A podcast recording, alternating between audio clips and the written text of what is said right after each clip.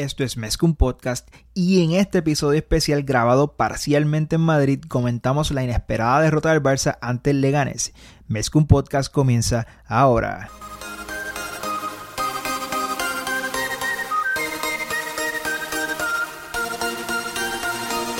Kevin Roland, contigo empezó todo. Som el millor club del món, diguin el que diguin. Vinga el Barça i vinga Catalunya! Apreteu els cinc cinturons, que ens ho passarem bé. Bienvenidos a Mezcum Podcast, espacio dedicado totalmente a cubrir la actualidad del Fútbol Club Barcelona. Le habla Rafa Lamoy. Estoy en Leganés, estoy en Butarque. Estamos acá antes del inicio del partido ante el Leganés. El Barça sale con Ter Stegen en la portería, defensa de cuatro, Sergi Roberto de lateral derecho, un Titi y Piqué de centrales, o un Titi Pujar de lateral izquierdo y, y Vermaelen de lateral izquierdo. Veremos cuál de los dos es el lateral izquierdo. Medio campo Busquets, Coutinho, Rakitic y arriba Messi, Dembele y la sorpresa juega Munir en vez de Luis Suárez. Así que Estoy hablando de esto obviamente antes de que empiece el partido. Será curioso ver lo que hace Munir en lugar de Luis Suárez. Veremos cómo funciona eso. Hay que embutar que estamos a minutos de que empiece la primera mitad. Di, di, dímelo, Rafa. Saludos, saludos a ti y a todos los que nos escuchan. Eh, este episodio me hace mucha ilusión porque, como acabas de, de, decir, y como es bastante evidente por el título de este episodio y por tu intervención que acabamos de escuchar, estás en directo viendo este partido, presenciando este partido. Vamos a analizarlo cronológicamente y eso es bastante obvio porque tú tienes mucho entusiasmo comentando, el partido. Estoy seguro que mientras van avanzando tus intervenciones, que las vamos a intercalar con las mías, que estoy grabando directamente desde Tampa, lamentablemente. Lamentablemente porque ya no estoy ahí viendo el partido contigo, eh, pues vamos a ver cómo tu entusiasmo va mermando progresivamente. Así que vamos al grano. Hablando de la alineación, ahí tengo que hacer dos comentarios principales. Eh, lo, el principal es que estuvo yo creo que condicionada por la mala gestión de la planificación deportiva en este verano y no estoy siendo ventajista, está bastante documentada en este espacio, eh, ¿verdad? Que el error que cometió el Barça en, en ceder a, a, Paco Alcácer, yo creo que por eso miramos al banquillo hoy y lo que tenemos es a Munir, eh, también tras la salida de Lucas Dean al Everton, Cucurella y Miranda se estaban peleando ese puesto de suplente. Luego de la pretemporada, Miranda se perfilaba como el escogido de Valverde, pero en esta ocasión, y curiosamente, le, se ganó la titularidad del central belga. Eh, también es otra decisión que cuestionamos. Yo creo que a la gente le gustaba hacer coro de, de, de que Dean era un jugador que no tenía nivel para jugar en el Barça. Yo creo lo contrario. Creo que lejos de ser un jugador top, tenía nivel para ser un suplente. Creo que cuando salía por lo menos cumplía. Así que lamentable que por la gestión de la Secretaría Técnica, deportivamente hoy salimos con una alineación que o sea, bastante lamentable porque lo que te puede aportar Vermaelen por ese lateral izquierdo dista mucho de lo que te aporta Jordi Alba. De Luis Suárez a Munir también hay una diferencia en calidad considerable y yo creo que eso es bastante lamentable. Así que dicho eso, quiero escuchar tus comentarios sobre la primera mitad. Bueno, aquí Rafa Alda muy reportando desde Butarque. Este Nada, se acaba de acabar la primera mitad. El Barça está adelante 1-0 gracias a un golazo. Golazo de Coutinho. De Coutinho, Filipe Coutinho. El, quiero hacer este, o sea, la salvedad. Yo estoy sentado en la cuarta fila, o sea, en el lado, en la primera mitad, donde estaba defendiendo el Barcelona. O sea, yo tenía ahí, ahí frente, tenía a Sergi Roberto y a Piqué y a Rakitic. Ese era mi sector y era como que el point of view que yo tenía. Así que quiero hacer la salvedad para que, pues, desde esa perspectiva era que estaba analizando todo. Primero que todo, o sea, ver un partido de, de ese nivel, o sea, tan cercano es, o sea, una experiencia increíble porque ve lo físico del partido. Y quería pues ahí comentar primero que antes del, del golazo de Coutinho, me gustó de nuevo lo que venimos comentando con Dembele. Tal vez no estará muy fino, etcétera, pero personalidad no le falta.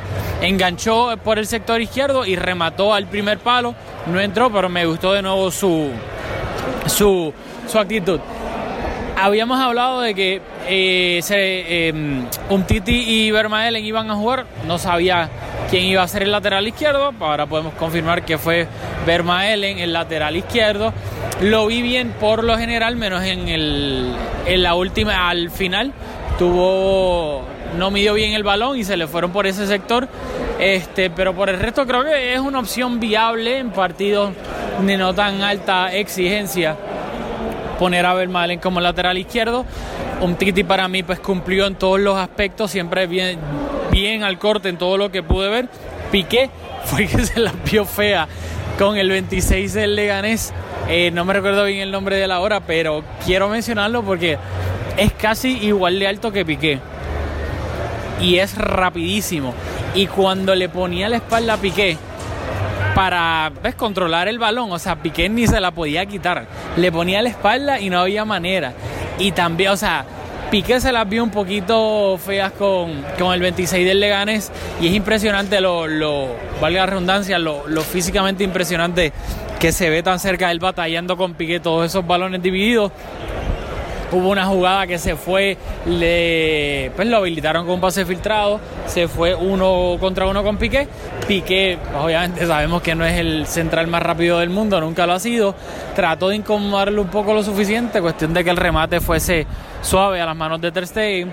Luego también hubo otra jugada donde, no sé si fue la misma de Vermaelen, que centro desde el sector derecho y Sergi Roberto mmm, ni se dio cuenta. Eso es lo bueno de, de, las cosas que uno ve estando ahí tan cerca. Sergi Roberto ni se dio cuenta que tenía al 26 a las espaldas en ese centro y yo dije, olvídate, aquí metieron un gol. Y pues por suerte fue un remate pues, lo suficientemente suave para que Ter Stegen eh, lo pudiera controlar. ¿Qué más quería comentar? O sea, ver a Busquets y a Messi tocar, ¿sabes? Un toque, dos toques, etcétera, combinarse es in, ¿sabe? impresionante. Hace, hace ver algo que es sumamente difícil, lo hacen ver tan y tan, pero que tan y tan fácil. Eh, y pues obviamente Rakitic pues, ¿qué se puede decir de Rakitic? Rakitic es un jugador que cumple, o sea, físicamente es alto, fuerte, tiene buena técnica, o sea, respetable, eh, sabe lo, los automatismos del Barcelona, pero es un tipo bastante seguro, o sea, no, sabe, no, no crea nada. Así que por obviamente si tenemos en cuenta que juega de interior derecho y Sergio Roberto de lateral derecho, ese sector derecho del Barcelona es bastante nulo en creatividad y hay que ir al lado izquierdo, que es donde está Coutinho, Jordi Alba cuando juega, obviamente, y Usmane Dembele. Por ahí es donde, pues, puede haber más creatividad, puede crearse algo.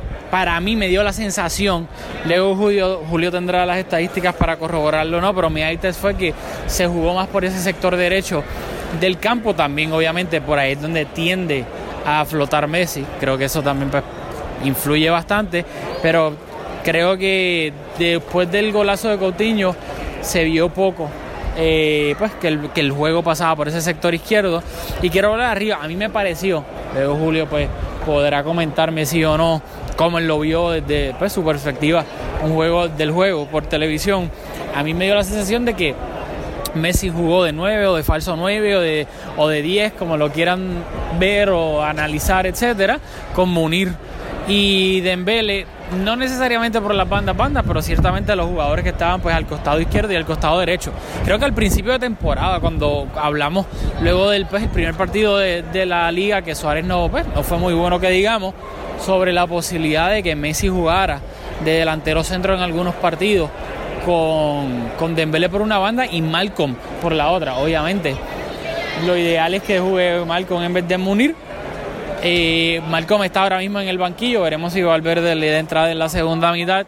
A mí creo que el partido de Munir es flojísimo. Y, y pues el César lo del César, ya claramente aquí Julio y yo tuvimos varias discusiones pretemporada que él era team, team Paco Alcácer. Y yo pues a mí me si lo cedíamos o lo vendíamos, etcétera, no era que iba a perder sueño por ello. Y pues pensaba que para estos partidos Munir puede cumplir bastante, pero lo vi bastante flojo. Y algo que noté de Munir es que no, o sea, él reacciona, él no anticipa nada y por eso es que llega tarde o no llega a un balón. Él espera ver dónde va y luego es donde, ahí es cuando reacciona. Y obviamente si no es un jugador rapidísimo, pues no puede compensar con velocidad. Así que como no anticipa bien a dónde va el balón, a dónde va la jugada, da la sensación de que siempre llega tarde a todo. Y pues lo vi perdiendo balones, tampoco aguanto el balón muy bien que digamos desde mi punto de vista, así que nada que ver. Luego obviamente Messi, pues, Messi es, es la cosa más absurda que yo he visto en un campo de fútbol. O sea, la jugada donde le dio el palo, luego tuvo la jugada de una jugada pues que se combinaron, creo que fue eh, Coutinho y, Dembele y luego el remató suave a la portería y, nada, obviamente todo el peligro, sabes que pasa por las botas de Messi eh, eh, es ridículo desde el, desde el buen punto de vista. Y nada, dicho eso, veremos. Ahora el partido está 1-0. Creo que pues el Barça está jugando con fuego porque inclusive al final de la primera de la primera mitad, una jugada por el sector izquierdo, Oscar por del Leganés encaró hacia el medio y sacó ese remate de estilo FIFA Coutinho, tratando de buscar el segundo palo, pero Ter obviamente siendo el Terminator alemán, eh, agarró ese balón con una parada espectacular y ni dio rebote. Pero claro, ¿saben? Todavía el marcador está 1-0, así que todavía se está jugando con fuego. Veremos qué sucede en la segunda mitad y qué cambios hace Ernie Ernesto Valverde. Dímelo, Julio, ¿cómo viste en la primera mitad? Bueno, pues vi bastantes de las cosas que, que viste, coincido con ellas. Me gustó que estaba flexing, estaba en la cuarta fila, eh, importante, pero sé que lo dices por la perspectiva que tenías, pero te, lo tenía que señalar. Y de acuerdo, el, el número 26, el Nesiri, le dio bastantes problemas a Piqué. Y también vi que la banda derecha, el sector derecho del campo, quiero decir, estuvo bastante apagado. Quiero ponerle nombre propio para ser justo. Mi jugador favorito probablemente en la plantilla del Barça, pero Rakitic hoy tuvo un partido bastante discreto. Eh, dicho eso, creo que el Barça controló esa primera mitad, aunque a mí me daba la sensación de que, de que estaban jugando a medio gas, obviamente por la banda izquierda sin profundidad con Vermaelen ocupando esa posición de lateral izquierdo. Vi también a Dembele un poco discreto. Eh, me repito un poco, pero como mencionaste, creo que todas las ocasiones de peligro del Barça salieron de las botas de Messi, aparte de la asistencia a Coutinho. Eh, ¿verdad? Que fue una buena jugada individual, dejó a varios jugadores del Leganés por el camino y logró asistir a Cutiño, que creo que en ese gol no, no fue a propósito del efecto que cogió el balón, creo que le, trató de pegar con, con, la parte interna de la bota y le termina como pegando a tres dedos y coge ese efecto abriéndose hacia la derecha. Y también tuvo esa jugada que le pegó a la escuadra eh, en una acción que yo creo que hubiese sido un golazo, un auténtico golazo. Eh, dio justo ahí en la escuadra. Eh, fuera de eso, yo creo que un Barça bastante gris. Por ejemplo, en esa primera mitad solo tuvimos dos tiros entre los tres palos y los cinco tiros que hicimos en la primera mitad fueron todos desde fuera del área. Y eso yo creo que cuenta la historia de la primera mitad. No encontramos soluciones para, para derrotar o superar esa última línea de defensa del Leganés. Así que dicho eso, eh, te cedo la palabra para escuchar tus observaciones sobre la segunda mitad y sospecho que en esta intervención no vas a estar tan contento. Bueno, se acabó el partido en Putarque. El Barça perdió 2 a 1. Se remontaron en la segunda mitad. Ay, ay, ay. Lo veríamos, bueno, lo dije en el análisis de la primera mitad que el Barcelona estaba jugando con un fuego. Tuvo oportunidades en la primera mitad para marcar el segundo gol. No tantas, obviamente, pero las tuvo. No las aprovechó. Y obviamente siempre que, que pues, tienes una ventaja de un solo gol y más de visitante, te estás corriendo el, riesgo de, que al final te quemes. Eso fue lo que terminó pasando. Tengo que aceptar que al final del día yo también me quemé. Yo pensé que, que Vermaelen estaba haciendo lo decente, entre comillas, al principio, pero en la segunda mitad claramente se lo comieron, o sea, de rabo a cabo, que terminó siendo sustituido por Jordi Alba. El, el Levante, lo mencioné de que también el 26, perdón, el Levante no, el Leganés tenía, estaba dándole muchísimos problemas a Piqué y si no me equivoco en el primer gol, él obviamente no marcó el gol, fue el SAR, pero el balonazo fue, fue a él eh, donde comenzó toda la jugada. Otra cosa que quiero también dar un asterisco.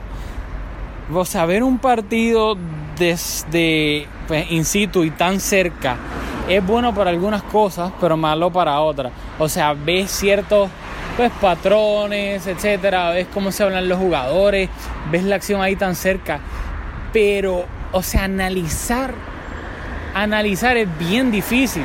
Y más si pasa al otro lado de donde tú estás sentado, porque obviamente no hay repeticiones, todo pasa tan rápido, la gente se para de momento frente a ti que que nada, que es algo bastante curioso que yo pienso pues que obviamente mucha gente que va al estadio sí tiene alguna perspectiva, pero todo depende de dónde te sientes. Yo, por ejemplo, nunca me había sentado tan cerca siempre he estado en mi bucket list para pues, ver eso, pues, el, más bien el aspecto físico, no tanto táctico desde donde yo estaba sentado. Y pues obviamente... ¿Perdón? Sí. Perdieron 1-2 contra el Leganés. 2-1 contra el Leganés. Iban ganando 1-0 y le remontaron. ¿Qué qué? Liga, Liga, Liga. Y ahora está jugando el Madrid contra el Sevilla y van perdiendo. El, el Madrid. No, de nada. Bueno, como pueden ver, eh, fue. Acaba de interrumpir, estoy acá en las calles de Madrid. Pero, eh, bueno, voy a coger el bus ahora. Así que denme un momento. Hola, ¿qué tal? Las danzas de Rafa por Madrid. Gracias. Y, nada, como les iba diciendo, el, el Leganés remontó bastante rápido. En un minuto, o un partido se va todo por el borde, por lapsos de concentración. Piqué horrible en los goles, Vermaelen horrible en los goles, especialmente el que fue un centro del segundo palo. No cerró bien, no pudo hacer nada y se vio completamente superado. También me sorprendió que. Ah, lo que veníamos hablando. También le dio entrada a Munir. Eh, pero salió Munir y entró Luis Suárez, que Munir, pues lo comenté en la primera mitad, que aunque yo lo defendía para que se quedara en el Barça, pero jugó horrible esa primera mitad y no me sorprende para nada que hubiese entrado que entró Suárez. Y luego al final pues también Malcolm tuvo minutos. Creo que no fueron suficientes obviamente para jugarlo viene de una lesión. Pero nada al final del día le salió caro a, a Valverde arriesgar con con Vermaelen de lateral izquierdo ya que no ha jugado yo creo que casi todo lo que va a temporada y para colmo lo pone y lo pone eh, de lateral izquierdo. Así que ahí pues fue una apuesta de Valverde que le salió bastante, bastante cara. Y yo creo que, ¿sabes? El equipo se vio obviamente atrás en defensa horrible. Y adelante vio plano, o sea, si Messi no hacía algo y Coutinho eran los jugadores diferentes. Dembélé obviamente es un jugador que pues, si no tiene espacio se le hace un poco más difícil pero, o sea, Rakitic, Sergi Roberto, ese, o sea, ese sector derecho del Barça, creo que le está faltando creatividad, ¿sabes? Son seguros, son correctos, pero no le brindan algo diferente al Barcelona y pues, valga redundancia, ¿sabes? Es el, el sector por donde está Messi. Así que el interior derecho y el lateral derecho son los que más van a interactuar con Messi. Así que yo, pues, en algún partido me gustaría ver tal vez a Valverde tratar de a, Arthur de interior derecho, porque hay que recalcar que las veces que ha jugado, las pocas veces que ha jugado, la mayoría ha sido de interior izquierdo. Y así que me gustaría ver a, a Arthur de lateral derecho. Perdón, a Arthur de interior derecho y a Semedo de lateral derecho para ver cómo se combinarían con Messi y ver si pues, tal vez surge un sector del campo derecho un poco más creativo que puedan brindarle ayuda a Messi, porque obviamente sabemos que el sector izquierdo con Dembele, Coutinho y Jordi Alba es sin duda alguna el más, el más ofensivo de los dos. Así que nada, uh, últimos dos partidos, cinco puntos eh, tirados por la borda. Ahora mismo está jugando el Madrid contra el Sevilla en el Sánchez Pizjuán. Así que veremos qué pasa en ese partido y luego el fin de semana, obviamente en el Camp Nou recibimos al Athletic Club y el Madrid juega el derby de, de Madrid contra el Atlético, que también ahí pues, uno de los dos va a perder puntos. Así que veremos qué pasa. Julio, dímelo. Dímelo, dímelo, Rafa. Muy, me gustó, muy orgánico, muy orgánica tu intervención, bastante parlanchín. Así que nada, sigue disfrutando. Eh, bueno, la defensa. que yo creo que es lo principal, la principal conclusión en este partido. A mí me comienza a preocupar, y esto no viene de hoy. En el partido ante el Girona comentamos como Piqué quedó retratado en los dos goles. Tú también has reseñado en algunos episodios que un Titi quizás un poco crecido luego del Mundial. Y lo, lo, digo con cariño y con respeto, que nos encanta, a los dos nos encanta un Titi. Y viene de ser expulsado hace dos partidos en la Liga de Campeones contra el PSV fue expulsado. Hoy Piqué vuelve a quedar retratado en los dos goles. En el primero un Titi se va al primer palo con el desmarque de Nesiri y luego caminó, ni, yo creo que ni trató de llegar a cubrir al, al Sal, que terminó anotando ese gol. En el segundo gol eh, ya es bastante más evidente su error. Creo que una jugada puntual, Piqué un central de garantías con el balón al pie, pero ojo, no está pasando por su mejor momento. Luego otro apunte y haciendo hincapié en esa falta de creatividad, no, no, recuerdo si creatividad fue la palabra que utilizaste, pero sí tuvo bastante apagada la delantera del equipo y yo creo que hoy quedó en evidencia la importancia de Luis Suárez, porque aunque a veces se ve fallón, siempre está buscando darle opciones al equipo en ataque y con esa garra y también la calidad que tiene porque no se sirve solo de la garra, es un jugador con mucha calidad en las botas, pues siempre consigue crear oportunidades. Y yo creo que en la segunda mitad la jugada de mayor peligro vino de sus botas, que fue un saque de banda, la recibió dentro del área con un control orientado, se la pasó a Cutiño ahí en esa parte izquierda donde le encanta recibirla para pegarle el segundo palo colocado y le pegó eh, luego de un rebote, Rakitic lo intentó. Pichu Cuellar con dos paradones evitó el empate. Y creo que eso habla del partido. Esa, esa, esa jugada que tuvo dos remates al arco.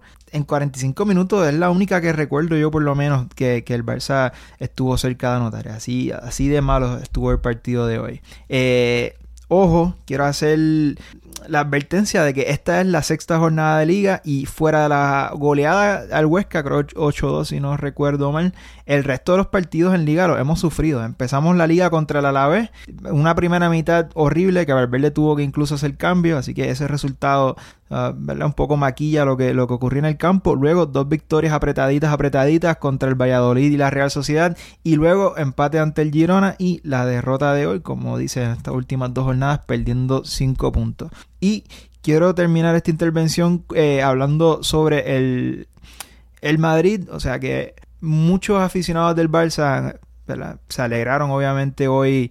No, no, no, quiero decir se alegraron de la derrota del Real Madrid, pero sí se alegraron de que el otro equipo que está en la pugna por esa primera posición, pues también se dio puntos. Pero ojo, los tres puntos que nosotros perdimos hoy no estaban en el libreto, los del Madrid. Sí, como mencionó Rafa, o sea, el, el, el, Atlético de Madrid visita. Eh, sí, creo que el Madrid juega local, pero reciben la visita del Atleti el sábado. Tienen un día de descanso menos. El año pasado el Madrid perdió en el Sánchez Pizjuán también. Así que quizá era de esperarse que el Madrid se dejara unos puntitos.